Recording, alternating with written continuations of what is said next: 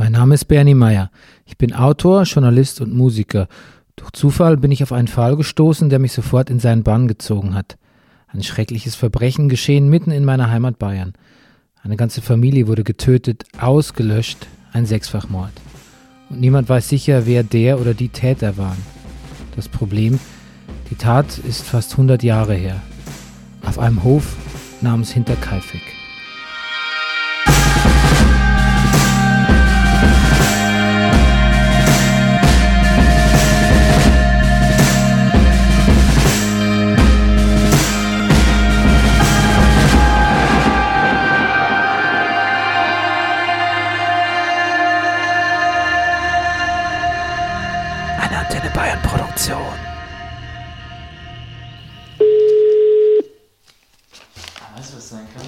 Doch hier drin hat. Jetzt Hallo? Hallo? Immer noch schlecht? Ja, immer noch schlecht. Jetzt, jetzt, kann man hier hören? Jetzt probieren wir was. Ist es jetzt besser? Jetzt ist besser, ja. Okay, gut. Dann wissen wir, woran es liegt. Sekunde. Dann müssen wir ganz kurz hier wieder was umbauen. Jetzt ist schlechter. Ich weiß, ich bin jetzt auch weg und jetzt komme ich wieder. Okay. So, das Telefon ist endlich eingerichtet nach mehreren Komplikationen.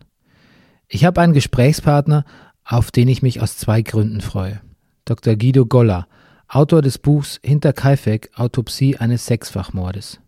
Erstmal freue ich mich, weil mir sein Buch wirklich Freude bereitet hat. Und dabei hat er es in seiner Freizeit geschrieben.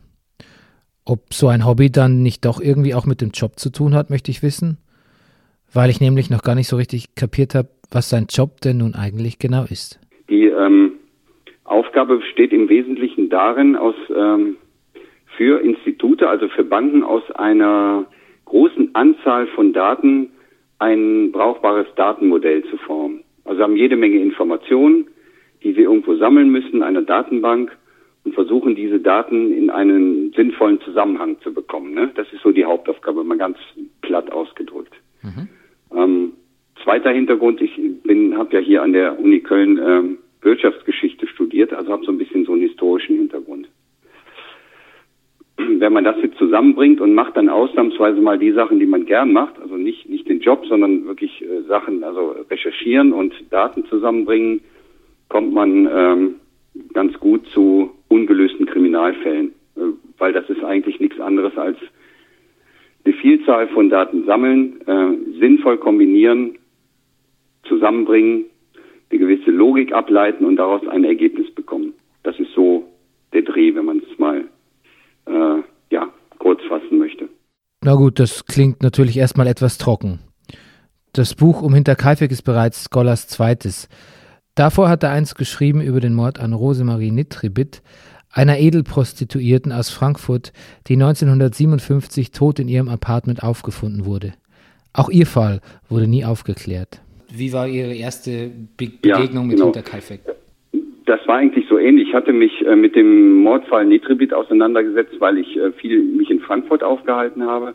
Und Sie haben jetzt, ich glaube, darüber haben wir auch schon gesprochen äh, seinerzeit. Sie haben jetzt in Frankfurt äh, zwei berühmte Persönlichkeiten und eine davon ist eben ähm, Rosemarie Nitribit. So, jetzt äh, kam ich im Laufe der Arbeiten an äh, an diesem Buch, ähm, das hat ungefähr zwei Jahre gedauert, äh, dazu mir zu überlegen, was machst du als nächstes. Also es scheint eine Sache zu sein, die die Spaß macht, die dir auch irgendwo liegt und die auch zu einem Ergebnis äh, führt. Hab dann so ein bisschen im ähm, Internet recherchiert und kam so durch die Internetrecherche auf den Mordfall hinter Kaifek. Da habe ich gesagt, gut, das war jetzt so ein einfacher Mord, vielleicht gibt es noch was komplizierteres, ein Mehrfach, Mehrfachmord, ähm, der auch unaufgeklärt ist und ähm, kam dann sehr schnell auf die Hinterkaifeck-Seite, ne, das Hinterkaifeck-Wiki, habe mich damit ein bisschen beschäftigt und das war so der Anstoß, ein, ein Buch darüber zu schreiben. Hm. Wie lange haben Sie gebraucht für das Buch? Mit Recherche? Ja, auch etwa, ja, auch ungefähr zwei Jahre. Hm. Was ich am Goller mag, ist seine Art zu arbeiten. Der lässt sich von nichts ablenken, keine Rührseligkeiten oder persönliche Betroffenheit. Er sieht sich die Aktenlage an und zieht daraus seine Schlüsse. Nach Wahrscheinlichkeiten, nicht mehr und nicht weniger. Ich rede mit so vielen Menschen über so viele Theorien, Ich weiß schon gar nicht mehr so richtig, was plausibel ist und was nicht. Jeder verkauft mir irgendwo auch seine Wahrheit. Dr. Goller sagt, wir haben diese Akten und wenn man die richtig liest, dann ergibt sich daraus folgendes Bild. Das imponiert mir schon, diese klare Haltung. Denn da ist kein Platz für Zweifel oder Unsicherheiten. Wenn man also die Aktenlage so radikal nüchtern analysieren will, wie Goller das getan hat, dann kann man vermutlich wirklich nur zu einer Schlussfolgerung kommen. Und die von ihm persönlich zu hören, war der zweite Grund, warum ich mich auf dieses Gespräch so gefreut habe. Sie argumentieren ja auch, ähm, auch in, in, in, der in Ihrer Rekonstruktion des Falls eindeutig auch ähm, als quasi pro Hauptverdächtiger Schlittenbauer, was das Buch auch erstens mal sehr, ich finde, es macht sehr griffig, weil bei, bei alle wollen, alle, die sich mit Hinterkaifeck beschäftigen, wollen immer alle Richtungen und alle Theorien wirklich so bedienen und dann wird es oft auch so ein bisschen fahrig manchmal. Bei Ihnen geht es dann, wenn Sie mal die ganzen Zeugenaussagen, äh, wenn die alle mal zu Ende protokolliert sind, wird's dann geht es recht stringent dann äh, auch in, in die Richtung, in die Sie argumentieren wollen. Das fand ich eigentlich ganz bewundernswert. Da kann man sehr gut mitarbeiten, selbst wenn man nicht derselben Meinung ist äh, wie Sie. Aber wie gesagt, Sie legen sich da ja fest eigentlich und ähm, Viele, die wir so getroffen haben oder mit denen wir gesprochen haben, ähm, legen sich, wollen sich gar nicht festlegen, schon gleich gar nicht äh, auf die Person äh, des Lorenz Schlittenbauers. Nehmen, manche nehmen den Namen schon gar nicht in den Mund, weil sie irgendwie Angst haben vor, sich unbeliebt zu machen, vor äh, wahrscheinlich eine absurde Angst vor möglichen Regress, Regressionsansprüchen oder so. Aber ihnen ist dann ist, auf sie ist noch keiner zugekommen und hat ihnen mit einer Klage gedroht oder ähm, sie haben sonst irgendwie keinerlei Un Unbill ähm, hinnehmen müssen wegen, wegen ihrem Buch. Nee, nee wegen des Buches äh, gar nicht. Ähm, ich habe im Gegenteil, ich habe äh, ja nicht viel Werbung für das Buch gemacht, also wie bei dem Nitribit-Buch auch. Ähm, das ist käuflich erwerblich, das ist klar, aber ich habe jetzt äh, keine großartige Werbung gemacht. Das ist in einem relativ kleinen Verlag ähm, erschien also auch ein Selbstverlag, wie sagt man bei Wikipedia wohl dazu. Ähm, trotzdem kamen halt Leute auf mich zu, die gesagt haben, das wäre endlich mal ein Buch, ähm, was auch die, die Sache beim Namen nennt. Also im Gegenteil. Ich habe äh, dann eher ähm, positives Feedback bekommen ohne dass ich auf die Leute zugegangen bin. Ähm, was ähm, Regressansprüche und dergleichen angeht, wenn Sie es mal genau lesen, es wird ja nur die Möglichkeit in Aussicht gestellt, dass es so gewesen sein könnte. Es, ich bin ja keine Instanz, die sagen kann, es ist so. Ja, ja. auch in der ne, auch in der Conclusio wird ja gesagt, es könnte so gewesen sein und aus den und den Gründen müsste man natürlich den Lorenz Schlittenbauer mit dem Mord in Verbindung bringen. So, also ist relativ wenig anfechtbar. Bleibt ja immerhin dem vermeintlich äh, Haupttatverdächtigen noch das Schlusswort. Äh, er hat ja am Sterbebett gesagt, er hätte mit dem Mordfall nichts zu tun. So. Hm. Sie haben natürlich recht, es geht ganz klar in eine bestimmte Richtung, ähm, aber nicht, weil ich das vorher wollte. Das wollte ich auch beim Mordfall Nitribit nicht. Da war ich nach einem Jahr so weit, dass ich gesagt habe, ich schmeiß den ganzen Kram hin, weil ich komme nicht zu einem Ergebnis. Hier war es ein bisschen anders. Da habe ich nach etwa ein bis zwei Monaten gesagt, nee, hier kommt man zu einem Ergebnis, weil die Zeugenaussagen für sich, wenn man sie ähm, mal nimmt, ohne das, das Beiwerk, das man im Internet findet und ohne die, die Auslegungen, die man in irgendwelchen Blogs findet, wenn man nur die Zeugenaussagen nimmt, ist die Sache relativ klar. Und da sage ich immer, man kommt natürlich mit einer 99-prozentigen Wahrscheinlichkeit zu einem Ergebnis. Es bleibt immer noch ein Rest, klar. Aber aus meiner Sicht ist das relativ klar. Ich habe es ja gelesen und ich habe es ja gewusst. Trotzdem, wenn er das jetzt nochmal so klar ausspricht, dann wirkt das schon wie ein Paukenschlag für mich. In den Gesprächen, die ich bisher geführt habe, war man sich meistens ziemlich sicher, dass Schlittenbauer nicht als Täter in Frage kommt. Frau Dr. Kastner, die österreichische Gerichtsgutachterin vom Fall Fritzl, hatte mir am Telefon zu dem Verdacht Folgendes gesagt. Wie, wie plausibel finden Sie, auch wenn es jetzt nicht Ihre eigene Theorie ist, ähm, meine übrigens auch nicht, aber wie plausibel finden Sie den Schlittenbauer als Hauptverdächtigen? Ich finde den völlig unbrauchbar. Also, erstens gibt es keinen einzigen Grund auf der Welt, warum der Herr Schlittenbauer die Magd umbringen hätte sollen. Es ist ja, warum hätte er das Kind umbringen sollen? Ich meine, dass, der, dass dieser Herr Schlittenbauer womöglich nicht das beste Verhältnis zur Victoria hatte, mag sein, aber auch da waren die ganzen potenziellen Motive schon reichlich alt. Und Olaf Krämer, der Admin von hinterkaifeck.net, hatte mir von seiner interessanten Beobachtung erzählt. Es gibt immer ein so ein Phänomen, wenn man sich das erste Mal mit diesem Fall befasst, dann sind 95 Prozent, also die Mehrzahl der Leute der Meinung, das kann ja nur Schlittenbauer mhm. gewesen sein. So ging es uns auch. Ja. Genau, ja, das ist dann unter, entweder unter dem Eindruck der Dokumentation vom, vom Hieber oder indem man Leuschner liest oder was auch immer. Ähm, je länger man sich dann aber dann mit der Sache befasst, desto mehr kommen die meisten dann eben von dieser Täterschaft vom Schlittenbauer wieder weg und tendieren woanders hin. Also ähm, es gibt so eine, schon noch eine, eine große Gruppe von, von, von äh, Usern oder auch äh, in, in, anderen Foren, die eben von der Täterschaft von Schlittenbauer überzeugt sind.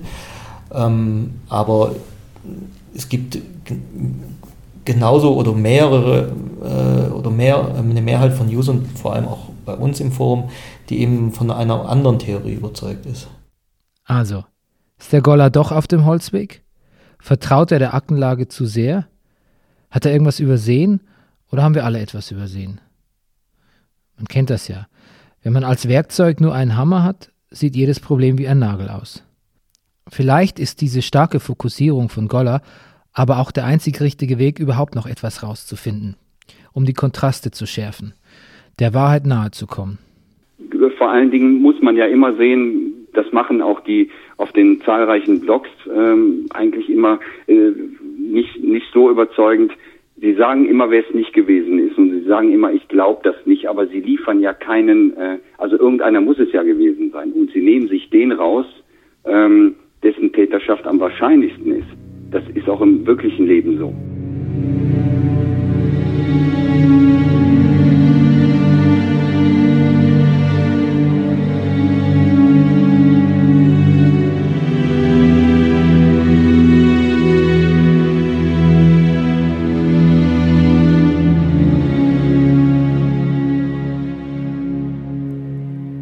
Lorenz Schlittenbauer. Es ist tatsächlich leicht, den Nachbarn der Hinterkaifecker zu verdächtigen.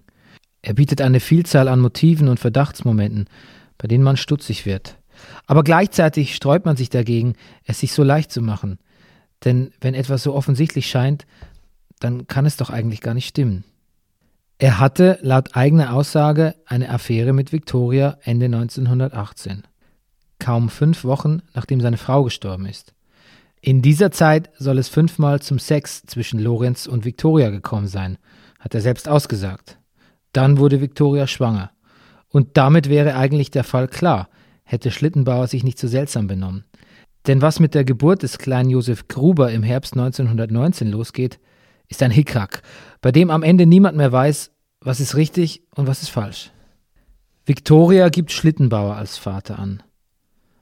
Aber der weist das zurück und zeigt Victoria und ihren Vater Andreas Gruber an, wegen Inzest. Sie bittet ihn, die Anzeige wieder zurückzuziehen und die Vaterschaft anzuerkennen. Was er zwei Wochen später auch tut. Wiederum zwei Wochen später zeigt er Andreas Gruber erneut wegen Inzest an. Die Polizei glaubt ihm nicht. Er hat die gleiche Chose immerhin erst vor ein paar Wochen abgezogen und dann ja wieder zurückgenommen. Aber Schlittenbau ist es so ernst, dass er seine Anzeige unter Eid ablegt und somit seinen Nachbarn Gruber wieder ins Gefängnis bringt. Der Prozess findet ein halbes Jahr später im Mai 1920 statt und endet mit einem Freispruch. Schon allein deswegen, weil Schlittenbauer nach dem ganzen Theater einfach nicht mehr glaubwürdig ist. Die Nachbarn, die Grubers und die Schlittenbauers, waren damit offiziell zerstritten. Aber, so Lorenz Schlittenbauer, habe sich das später wieder gelegt und er und der Gruber hätten auch wieder miteinander gesprochen. Verdächtigt man Schlittenbauer, würde man in dieser Vorgeschichte der beiden Familien vermutlich schon genug Verdachtsmomente finden, die diese Theorie stützen. Dieses fahrige Hin und Her, dieses On-Off. Der Typ war irgendwie schräg drauf, so unbalanciert, wie es scheint. Aber vielleicht war er auch einfach nur ein trauriger, einsamer Witwer, der sich auf die falsche Frau eingelassen hat. Andererseits, zu dem Zeitpunkt, als die Hinterkaifecker ermordet wurden, lag die ganze Affäre mit Victoria schon über zwei Jahre zurück. Wie nachtragend kann man sein? Profiler Petermann hält es nicht für ganz ausgeschlossen, als ich mit ihm rede. Aber zumindest für sehr außergewöhnlich. Also wenn Lorenz Schlittenbauer tatsächlich der Täter gewesen sein sollte, dann könnte man so im weitesten Sinne an einen Intimizid denken, also die Tötung des Partners oder des früheren Intimpartners. Das träfe ja für die beiden zu. Das wäre aber äh, allerdings vom, vom klassischen Fall abweichend, weil die Beziehung war ja schon längere Zeit wohl auseinander. Es ging jetzt um die Frage der, des Unterhalts für den Josef, dem möglichen gemeinsamen Kind. Und aus dieser Situation heraus konnte sich natürlich dann der Lorenz Schlittenbauer dann, ähm, ja, sage ich mal, an der Victoria gerecht haben und dann letztendlich auch an den anderen. Aber zurück zum Intimizid. Da haben wir Täter, die aus allen Gesellschaftsschichten kommen, die alle Bildungsstandards haben, die unterschiedlichen Alters sein können. Also das eint uns Männer, dass wir in bestimmten Situationen doch zur Tötung des Partners oder früheren Partners dann eben halt auch fähig sind, ohne dass wir ein weiteres Verbrechen in der Folge begehen oder schon mal eines begangen haben. Ich versuche mehr über diesen Schlittenbauer herauszufinden. Was war das für ein Typ? Wie haben ihn die Leute im Ort gesehen oder eingeschätzt? Kann so jemand eine ganze Familie auslöschen? Ich staune nicht schlecht, als ich die Mail aus meiner Redaktion öffne.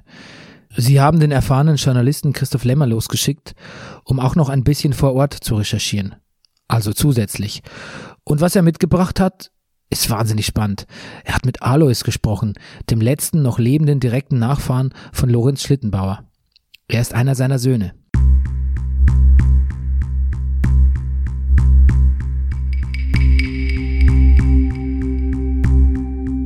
Alois Schlittenbauer ist 1932 geboren. Zehn Jahre nach den Geschehnissen auf Hinterkaifeck.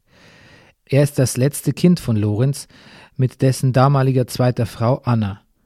Alois war der jüngste in dieser Patchwork-Familie mit Kindern aus erster und zweiter Ehe. Lorenz Schlittenbauer war 58 Jahre alt, als er zur Welt gekommen ist. Alois ist jetzt Mitte 80 und noch gut beieinander, wie man sagt. Aber die Geschichte um seinen Vater, die hat ihn nie losgelassen. Im Alleingang hat er ein ausgiebiges Dokument verfasst, eine Familienchronik der Schlittenbauers, um seinen Vater zu erklären, um den eigenen Namen zu schützen, um endlich den Verdacht loszuwerden.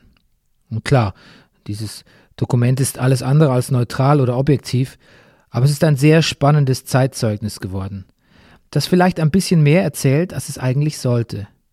Aber so ist der Alois anscheinend auch als Mensch. Das Gefühl hatte ich zumindest, als ich mir das Interview mit ihm angehört habe.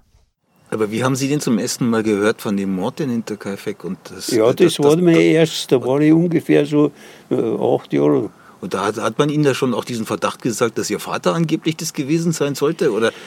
Na, unser Vater haben sie ja gleich am ersten Tag schon, äh, der, der Siegel, das ist der Nachbar gewesen, der hat da schon einen Verdacht gehabt. Der Siegel und der Schweiger vom Dorf, das ist ein Dorf mit 13 äh, Hef oder Heisel. Gröbers. Und bei der, der Siegel, das war sein Nachbar, mit dem hatte er ja nachher einen Prozess gehabt. Der hat seinen ganzen Hof mit 39 Tagen hat er versoffen.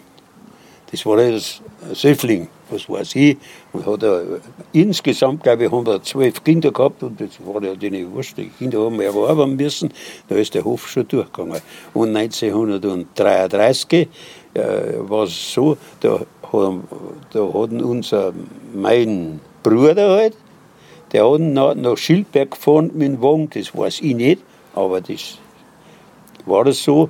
Und zwar, äh, das waren ja Nachbarn, äh, nach Schieberg gelaufen und da hat er einen Hof gehabt, so mit 11, 12 Tauwerk. Und in Gräben, da hat er einen Hof gehabt mit 39 Tauwerk. Also das hat er alles mit seiner äh, Wirtschaft gegeben, mit Raucher und mit äh, so mhm. durchgebracht. Ne? Das war halt einmal so einfach so und damals hat es mehr so Leute gegeben. Weil an so einem Hof hat man da tatsächlich der damaligen Zeit versaufen können mhm. und verrauchen. Ja. Das war die Zeit heute so. Haufen Kinder waren überall da, Haufen sind gestorben. Ich darf, äh, wir waren, äh, äh, hm, Im Ganzen waren wir äh, fünf. So hört er sich also an, der Schlittenbauer Junior. Spricht natürlich breitestes Bayerisch. Für alle unsere Hörer, die Probleme haben, das zu verstehen, bieten wir ein Transkript auf unserer Homepage an. Ja, der Alois, ein spannender Gesprächspartner. Und auch wenn er immer wieder auf seine Niederschrift verweist, man merkt doch, dass er auch noch gerne darüber redet oder das Bedürfnis hat. Es ist halt sein Vater, um den es geht. Die missverstandene, tragische Figur von Hinterkaifeck. Und 1914 hat er dann einen Krieg müssen. Äh, und war er ein Jahr, da haben sie ihn auch nicht brauchen können. Weil, ähm, was, da steht auch drin, äh, äh, ja, er war halt schwach. Zehn oder verloren unter dem Krieg. Oder, es war kein schöner Mann. Da hat er die ganzen, Im Krieg hat er die zehn verloren, die haben ihm eine Stunde nachts noch rausgefallen. Aber wegen, die, wegen der Krankheit haben sie ihn entlassen. Da war er bloß ein Jahr im Krieg. Ne? Und meistens in der Bäckerei, was ist so gehört aber, und, äh, äh, und haben sie bloß so, so Brotbauer, so Armeekranz und, und so. Und dann ist er wieder nach München gegangen, er war schon dran in, in Sedan, da oben in, in Arras, oder wie das heißt. Und dann haben sie ihn in München entlassen. Warum? Weil er wenn sie nicht brauchen haben können, weil sie praktisch ein Schwächling war. Genau wie mein Onkel gesagt hat, so war es. Und immer wieder der Verweis auf seine Aufzeichnungen. Gut, dann schauen wir noch einmal rein, wie darin die Kriegszeit des Lorenz Schlittenbauer notiert ist. Im Krieg musste unser Vater Lorenz Schlittenbauer zum Landsturmbataillon Ingolstadt einrücken.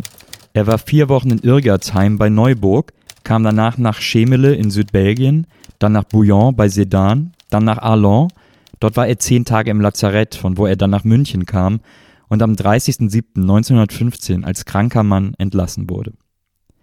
Eingerückt als Radfahrer, später kam er in eine Bäckerei, wo nur Armeekranz gebacken wurde. Er wurde auch wegen seiner brustkrebskranken Frau entlassen. Er hat unterschrieben, dass er keinen Rechtsanspruch stellt wegen einer Kriegsrente. Auf Anraten seines Hausarztes hat er später einen Antrag gestellt. Die letzte Verhandlung deswegen war 1932. Der Antrag wurde abgelehnt. Na gut, er war kein Kriegsheld, aber äh, wer war das schon? Ich denke, die meisten haben versucht, ihre Haut zu retten und so schnell wie möglich wieder nach Hause zu kommen. Verheizen lassen wollte sich da niemand. Der Krieg tobte noch drei weitere Jahre, aber Lorenz Schlittenbauer war wieder zu Hause bei seiner Familie. Im Krieg, da ist die erste Frau gestorben. 1918, Brustkrebs. Die zweite ist auch an Brustkrebs gestorben. Die waren alle so 50 Jahre umeinander. So. Und da waren die Kinder eben da. Ne? Und dann stirbt den. Im Krieg hat er seinen, sein Hof mit äh, zwei Russen und einem äh, Franzosen hat das Haus gebaut. Ganz nice Haus gebaut. Also wirklich den Stall hat er schon äh, 1906, 1908 gebaut. Also ins Haus. Wir haben schon ein Und da ist ja auch wieder ein Neid da. Von den Gräbern. Also nicht alle. Also ich darf sagen, sagen wir ein Viertel.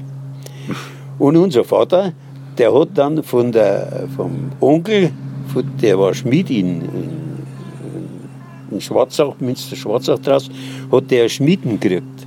Das heißt, ein Ballastbalken, ein Wasser, eine Feierung, eine Bohrmaschine, da haben wir aber so drüben, ja, Mordstrom, Bohrmaschine mit der Hand. Es hat ja keinen Strom gegeben in Gräbern. Auch nicht im Zweiten Weltkrieg hat es auch keinen Strom gegeben. Das war eigentlich ein Dorf, das war noch, ja, noch draußen. Was halt draußen. Mhm. Halt, Der Neid der Gröberer. Ein Viertel der Dorfbewohner soll also neidisch gewesen sein auf das neue Haus, das sich Lorenz da gebaut hat. Und vielleicht ist das auch nachvollziehbar. Er kam früher aus dem Krieg zurück, lebend, sogar halbwegs unversehrt, wenn man von den Zähnen einmal absieht. Aber körperlich fit. Und dann baut er sich noch ein neues, schickes Haus mit einer kleinen Schmiede. Das wird nicht jedem gefallen haben. Aber dann stirbt seine Frau an Brustkrebs. Und er bleibt allein zurück mit den ganzen Kindern auf dem Hof. Naja, fast allein, wie man in der Familienchronik lesen kann. Nach dem Tod seiner Frau wollte er nicht mit der Schwiegermutter und den Kindern alleine sein und suchte nach einer Frau. Einheiraten zu seinem Hof wollten zwar welche, aber die Schwiegermutter und auch seine großen Kinder waren dagegen. Dies war auch der Frau Gabriel von Hinterkaifeck bekannt und sie nutzte es auch aus. Ich, Alois, traf 1947 eine Frau, die sagte, ich hätte gerne deinen Vater heiraten wollen, aber die Schwiegermutter war ein böses Weib. Das Trauerjahr musste natürlich eingehalten werden, es war ja alles katholisch. Der Schlittenbauer war 1918 44 Jahre alt, hatte keinen Zahnersatz und war magenkrank. Das Rauchfleisch schnitt er in ganz kleinen Stücken, damit er es essen konnte. Wahrscheinlich war er auch schon vorher an chronischem Asthma erkrankt. Er wusste auch bald, dass er von der Frau Gabriel ausgenutzt wurde und wollte auch keine Heirat mehr mit ihr 1919. Stimmt das eigentlich oder haben Sie irgendwas, weil Sie haben sie nicht, nicht gekannt, aber haben Sie irgendwas mal von Erzählungen gehört, ob das wirklich so ist, wie man heute mal so liest, dass das wirklich so eine Schönheit gewesen ist? Wie kann eine Frau so schön sein? Den Hof mit äh, 39 Tagen oder, oder, oder glaub 50 Tagen, sind sie ganz gewesen, aber 11 Tage Holzschädel haben sie gehabt. Ne? Wie kann die so schön sein, wenn die den Hof nichts, es wird, die haben keine Leute gehabt, die haben da alles arbeiten müssen. Mal äh, eine schöne Stimme du kaum haben, einen Chor, aber eine Schönheit kann man das nicht vorstellen. Und wenn ich das Bild anschaue, das was da sein soll, da werden sie auch nicht herausfinden, dass es eine wunderbare Frau war. Also als Schlittenbauer wäre ich auf Victoria vermutlich auch nicht sonderlich gut zu sprechen. Das leuchtet mir schon irgendwie ein. Jetzt versucht halt der Sohn im Nachhinein, das Verhalten des Vaters noch irgendwie plausibel zu machen. Vor allem dieses Vaterschafts-Hin und Her. Wissen Sie, warum Ihr Vater das gemacht hat? Warum hat denn er das Kind anerkannt Damit, als seins? Warum? Also erstens hat er es nicht ganz genau gewusst. Ne? Sagen wir mal so. Das wissen wir auch nicht, aber wie put man es so rein? Ganz genau gewusst. Und zweitens hat er der Hof da oben, der Baum, und gegangen ist er auch bloß damit, weil wenn die zwei Hefte zusammengekommen waren, der eine hat 50 Tage gehabt und der andere, glaube ich, 81. Das war ja ein Mordsding. Wenn der, und bei unserem Vater waren ein Haufen Leute da und arbeiten, bei den Kindern, die haben ja alle, der hat ja noch zwei Kinder angenommen von der Schwägerin, die hat er genauso aufgezogen zu der damaligen Zeit, als wir seine Kinder. Die waren ja alle von 16 bis 22 Jahre alt, ne? die haben Leute gehabt. Und dann haben sie die zwei Hefte schon bernsten können. Das bitte mir ein, dass er den Gedanken gehabt hat. Ne? Na schön. Laut Alois hat sein Vater die Vaterschaft vom kleinen Josef aus zwei Gründen anerkannt. Weil er die beiden Höfe zusammenbringen wollte, also seinen und den der Hinterkaifecker, was sie sicherlich zu einer landwirtschaftlichen Größe in der Umgebung hätte werden lassen, und weil er so einen Softspot für Kinder hatte, sich immer um die kümmerte. Das ist natürlich schon etwas verklärt der heilige Lorenz, die böse Viktoria? Der ist 14 Tage bevor es äh, mit, an ihrem seine Frau gestorben ist, ist der äh, ist sie runtergegangen zu ihm und hat gesagt, jetzt kann man heiraten, nicht ihrem, ihre ist der Muck gestorben und sie könnten zusammen da. Der und Karl. Ja, und dass mein Vater, äh, das war kein schöner Mann, der hat keine Zähne gehabt, der hat eine Unterlippen, hat er bis über die Nase aufgezogen können und die, die andere bis in den Kiebacker runter. Wie es halt ist, wenn einer keine Zähne hat. Und wenn der immer schon so war, und, aber bloß nebenbei, wenn sie also nur aufnehmen, das macht aber nichts. Äh, wenn sie, äh, ist ihm seine Frau gestorben. Und dann geht das schon runter und spekuliert das aus. Obwohl unser Vater gewusst hat, dass sie, die Hinterkaifegerin, mit seinem eigenen Vater ein Verhältnis hat. Immer schon gehabt haben, aber das hat man halt in Gräben oder der damaligen Zeit nicht so äh, genommen. Ne? So Ding genommen. So.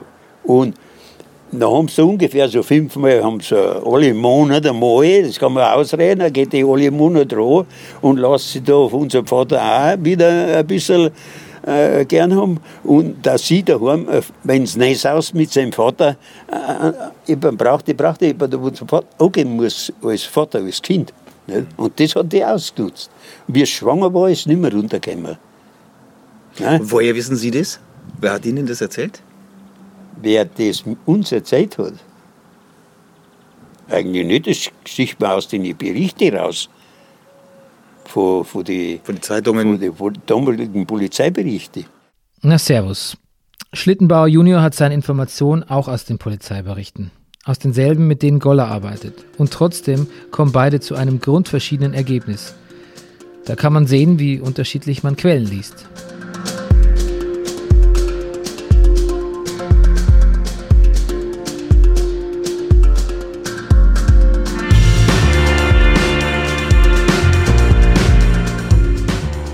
Doch erstaunlich, dass wenn man ähm, die Beschreibungen, auch jetzt zum Beispiel, wir haben auch mit dem Alois gesprochen, seinem jetzt noch lebenden Sohn, über ihn hört, er ist quasi so ein, er ist so ein Bastler, Asthmatiker, schwächlicher Typ, auch ein bisschen linkisch, man könnte fast sagen, so eine Art Nerd, eigentlich gar kein Gelo also wirklich auch gar kein guter Bauer eigentlich. Ähm, das ist ja so eine, so eine Gewalttat, traut man ihm natürlich deshalb nicht zu, ähm, aber auch so eine es, man, man sagt ja gerne, der Täter wäre in einen Blutrausch verfallen, aber nach ihrer Theorie vergeht ja durchaus Zeit, bis äh, die einzelnen Familienmitglieder in den Stall kommen. Also dann muss ja dann Ja. doch zumindest im Moment der Tat eine gewisse Berechnung oder eine gewisse Entschlossenheit mal eingetreten sein, dass man sagt, okay, Genau, Berechnung glaube ich jetzt nicht. Also wenn ich berechnend wäre, ähm, genau wie Sie, und möchte jemanden jetzt äh, töten, nehme ich eine Waffe mit. Das ist so. Ne? Ich überlasse da nichts dem Zufall. Berechnen nicht, aber entschlossen, absolut. So. Das Zweite mit dem Asthma, das äh, habe ich auch äh, oft gehört, pff, bringt gar nichts. Habe auch äh, das in dem Buch geschrieben. Ich habe selbst Asthma. So. Wenn Sie aber in einem Zustand ähm, höchster Anspannung sind, äh, wird ein Botenstoff erzeugt. Ähm, Sie glauben gar nicht, wie gut Sie atmen können in dem Moment. Da haben Sie kein Asthma. Also das sind alles für mich Sachen, die keine, überhaupt keine Rolle mehr spielen. Punkt drei. Es ist ja nicht von ungefähr, dass bestimmte Täter nicht gefasst werden, weil man ihnen das einfach nicht zutraut. Aber sie machen es halt. So. Und äh, Punkt vier, wenn Sie sich über oder mal ansehen, mit wie viel Schlägen äh, der Täter im ersten Wurf auf die Viktoria Schlittenbauer einprügelt, ähm, das ist pure Entschlossenheit, das ist aber keine Berechnung. Ja? Er ist so aufgebracht, so wütend, äh, das ist eine emotionale Sache. Und da ist es egal, ob Sie im wirklichen Leben Philosoph sind, Segelflieger, Unternehmensberater. In dem Moment schlagen Sie auf, das, äh, auf, die, auf die Person ein, die Sie hassen. Ich glaube, äh, was Sie meinen, ist natürlich, hat er, eine, er hat eine kurze Bedenkzeit. Ne? Das wäre auch vor Gericht ganz fatal, wenn man sagt, äh, über diese emotionale Komponente hinaus hätten Sie jetzt die Möglichkeit gehabt zu sagen, okay, jetzt mache ich Schluss. Nee, jetzt, dann hat er eine kurze Bedenkzeit und dann sagt er so, jetzt räume ich hier mit dem, mit dem ganzen, mit der ganzen Familie auf. Genau, die Das sehen Bedenkzeit. wir auch daran, ne, dass er zu Maria Baumgartner geht, die gar nichts damit zu tun hat und die dann auch noch erschlägt. Das finde ich ja am aller, das finde ich ja immer am aller, das ist eigentlich das, was ich am aller gruseligsten oder auch grässlichsten finde, dass ich, dass ich auch davon ausgehe, dass es zwischen den verschiedenen Mordstationen, gut, wir können auf jeden Fall äh, sehr vorstellbar, dass das erste ein Mord aus Leidenschaft ist. Da sind auch die Schläge, die Anzahl der Schläge ist noch mehr und es wird vielleicht auch nicht so ganz so effektiv zugeschlagen. Ähm, dass es dann aber Zeiten gibt, sich theoretisch, wenn man jetzt von so einem Blutrausch reden will, ähm, sich ein bisschen runterzukühlen und aber trotzdem dann an die Stelle von diesem, diesem Ausbruch dann tatsächlich so eine gewisse, vielleicht nicht Berechnung, aber eben eine Entschlossenheit trifft, äh, tritt, das dann auch zu Ende zu bringen. Und das, das macht für mich, den, wenn ich das immer vor meinem geistigen Auge rekonstruiere, auch nochmal sehr gruselig und also sehr, geht mir sehr nah. Ich, ich habe auch so empfunden, als ich da, als wir da auf, auf dem Feld standen, wo, wo ja nichts nichts ist. Also das ging Ja. mir da eben genau nochmal noch mal durch den Kopf, dieser, dieser Komplex, über den wir hier gerade sprechen. Ja, aber da muss ich sagen, also meine ich jetzt nicht böse, da muss man sich von frei machen. Ne? Also nachts mit Laternen über das Feld zu laufen, weil es ist gruselig, ja. Aber Menschen sind, äh, das ist jetzt meine Menschen sind gruselig. Und der, der, der Kollege ist so in die Enge getrieben in dem Moment. Der hat einen solchen Hass auf diese Familie. Ja? Und er fühlt sich so gedemütigt und hintergangen, ähm, dass das in einem ausbricht, ne, ne, ne, der Victoria Gabriel gegen, und dann denkt er sich, oh, es geht doch. Und sagt sich dann, jetzt, jetzt mache ich komplett hier, jetzt mache ich hier äh, Schluss mit der ganzen Familie. Geht doch nicht anders, weil er in dem Moment ist gar nicht so sehr ein Blutrausch, weil er sagt, hm, ich kann jetzt schlecht zurückgehen. Ich glaube schon, dass der Kollege kurz überlegen kann, was er da macht. Man stellt sich nicht im Dunkeln an die Wand und wartet, bis der Nächste kommt. Man hätte ja auch reingehen können und hätte einen riesen Tumult veranstaltet. Ne? Das, das war schon relativ berechnend nach, diese, nach diesem ersten Schlag. aber Aber er war entschlossen, die ganze Familie auszurotten. Hm. So. Das Einzige, womit er nicht gerechnet hat, er geht ins Haus, das merken, oder das, das sieht man auch, nachdem die Familie, wie er sie kennt, die Erwachsenen oder die, die das, äh, in, im Stadel liegen, die, die ihm gefährlich können, äh, werden können, geht er ins Haus. Ne? Das weist auch auf jemanden hin, der sich ja mit den familiären Verhältnissen auskennt, sonst würde man ja weiter warten. So. Er geht dann ins Haus und merkt dann in, in der Küche, Sie finden in der Küche auch eine, eine größere Blutspur auf dem Boden. Ganz einfach, weil er stehen bleibt mit diesem Werkzeug in der Hand. Er bleibt stehen, weil er ein Nebengeräusch im Marktzimmer hört. Ist relativ logisch, relativ klar. Die Tür ist angelehnt. Bleibt dann stehen und überlegt, was er macht. Er überlegt in dem Moment schon wieder. Jetzt hätte man auch sagen können, ich gehe. Ja? Nein, er muss hier Schluss machen, weil er muss auch noch den, den kleinen Josef erwischen. Also das ist pure Emotion an der Stelle. Er weiß, ähm, die Person dort muss ich auch noch erledigen, äh, damit ich noch an den kleinen Josef komme. Und ich denke, Menschen sind so, wenn sie sich so in die Enge getrieben fühlen, und das scheint ja doch mm, wesentlich drastischer gewesen zu sein, diese, diese Twist zwischen den, zwischen den Familien als immer dargestellt, ähm, können sie so reagieren. Müssen nicht, aber das kann durchaus möglich sein. Da ist, wie gesagt, egal, äh, was sie im normalen Leben für einen Beruf ausüben. Die Klarheit, die Nüchternheit, mit der Goller die Aktenlage interpretiert und auswertet, die ist schon beachtlich. Ich bin nach unserem Gespräch fast wieder so weit, Schlittenbauer als Hauptverdächtigen zu sehen. Ich merke aber auch, wie anstrengend es langsam wird, sich immer in alle Positionen hineindenken zu müssen. Irgendwie kann ja jeder recht haben oder eben komplett daneben liegen. Kann schon sein, dass auch ich mich mit diesem Fall vielleicht etwas übernommen habe. Oder mich viel zu sehr von meinen Gefühlen austricksen und beeinflussen lasse. Sie haben ja hinten nicht auf dem T-Shirt stehen Täter. Das ist ja gerade der Punkt. Sonst wäre es einfach, wir laufen rum und picken die Leute mit den T-Shirts raus. Also es ist ja gerade so, äh, wie viele auch damals sagen, ja, der kann es nicht gewesen sein. Der hat auch, ist da irgendwie in Weinkrämpfe ausgebrochen, weil er sagt, alle halten mich für den Täter. Ähm, und, und dann zu sagen, na gut, er kann es nicht gewesen sein, ist eine rein emotionale Sache. Das hat ja nichts mit den Indizien zu tun. Und äh, ich denke, heute würde man sich, also weiß ich nicht, aber ich bin mir sicher, heute würde man sich in der Befragung an der Stelle anders verhalten. Hm. Ganz sicher, ja. Gut, apropos Befragung. Unsere wäre jetzt abgeschlossen. Ähm, Mhm. Herr Goller, ich danke Ihnen sehr herzlich. Das hat mir gefallen, das Gespräch mit dem Goller. Ich muss ja nicht seiner Meinung sein, um einige Dinge, die er sagt, schlau oder richtig zu finden. Hat sich auf jeden Fall gelohnt, so oder so, den Fall mit ihm zu besprechen. So, und wie, wo kommt das her? Du ziehst was an. Ja. Dann frierst du ja da.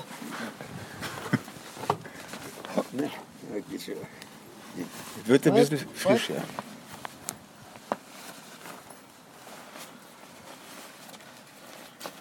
Das ist meine Frau, Ja, ja. mein Liebling, Ja, der ist auch vergrieben. ja. Ruhe, Ruhe. Ich bin für nicht einverstanden. Jetzt kommt, kommt das nächste ausgeschämte Zeug nachher. Nein, Im Internet und überall steht alles einmal drinnen. Und, und alle wissen es. Ja, die wissen es besser wie uns. Wir uns, die, wir wissen ja nichts. Das ist, das ist doch ein Hausstück, was da jetzt. Freilich, genau, ja, das, das wird jetzt alles einmal Ja, lassen da, Was, da. was man sagt. Ja, ja. Lassen du. Das ist ja Das, das ist doch. das ist ein alter, Sie- alter Sie, Chaos. Sie, Sie wissen das Internet und Fastebook und wie der ganze Dreck heißt, was da alles einmal drinnen steht. Oder das wissen Sie doch. Ja, aber ich bin ja jetzt hier. Ja, ja, ja. Schlittenbauers Frau ist nicht einverstanden mit dem Interview. Der Alois lacht, aber seine Frau ist echt sauer. Und ich kann das schon verstehen, ihre Sicht der Dinge. Das Internet ist voll mit Hobbyermittlern, so wie uns. und, und die können alles ausgraben, den Fall wieder ans Licht zehren und Verdachtsmomente aussprechen. Und weil das ja alles so lange her ist, macht sich niemand mehr Gedanken drüber. Aber die Frau, die sieht das dann im Internet. Den Namen ihrer Familie, ihr Schwiegervater als Mörder verdächtigt. Erneut. Die sieht Touristen vor Ort, die Nachtwanderungen zum Hof machen. Die sieht Bücher, Filme, alles nur über Hinterkaifeck und ärgert sich, ärgert sich arg, weil jeder immer wieder und immer noch den Schlittenbauer verdächtigt. Bei aller Achtung vor Gollas Analysen, vielleicht ist es doch die richtige Herangehensweise, emotional zu sein, Empathie zu empfinden, auch für die Familie Schlittenbauer. Und wenn man sich die Akten mal ansieht, Schlittenbauer war beileibe nicht der einzig Verdächtige. Wirklich nicht. Da gab es ganz andere, bei denen gehörig was im Argen lag.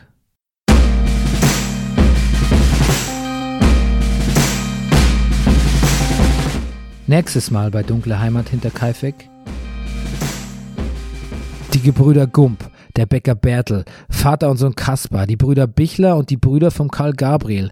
Es gab eine Menge Verdächtige im Mordfall hinter Kaifek. Und auch der Schlittenbauer macht sich über die Jahre hinweg immer wieder verdächtig. Und es gilt immer noch, jeder von denen kann es theoretisch gewesen sein. Ich meine, der Schlittenbauer hat sich halt auch immer sehr unbeholfen verhalten. Also da gibt's ja verschiedene Absolut. Sachen. Zum, zum einen, dass er dann nach der Tat äh, gleich sagt, was ist denn jetzt mit meinem Unterhalt, den er ja eigentlich schon zurückbekommen hat. Ähm, Aber das stimmt ja nicht. Das hat er nicht gemacht, sondern das sind tatsächlich äh, Gerüchte. Die Erzählung, die, die, die Nacht von Hinterkaifeck, die haben die Leute verschlungen. Also haben Augenzeugen vor 30 Jahren erzählt, dass die in der Früh dem, dem Postboten aufgelauert haben. Mit dem Postboten, dem Zeitungsträger und haben den, äh, also innerhalb der Familie, da wollte jeder als erster den Donaukar in der Hand haben, um diese Geschichte zu lesen. Zu dem älteren Gump, sagen wir mal, also von seiner, von wie er charakterisiert wird, da würde ich das jetzt mal eher vermuten, dass, dass man ihn für einen Täter halten könnte, den jüngeren Gump eher nicht.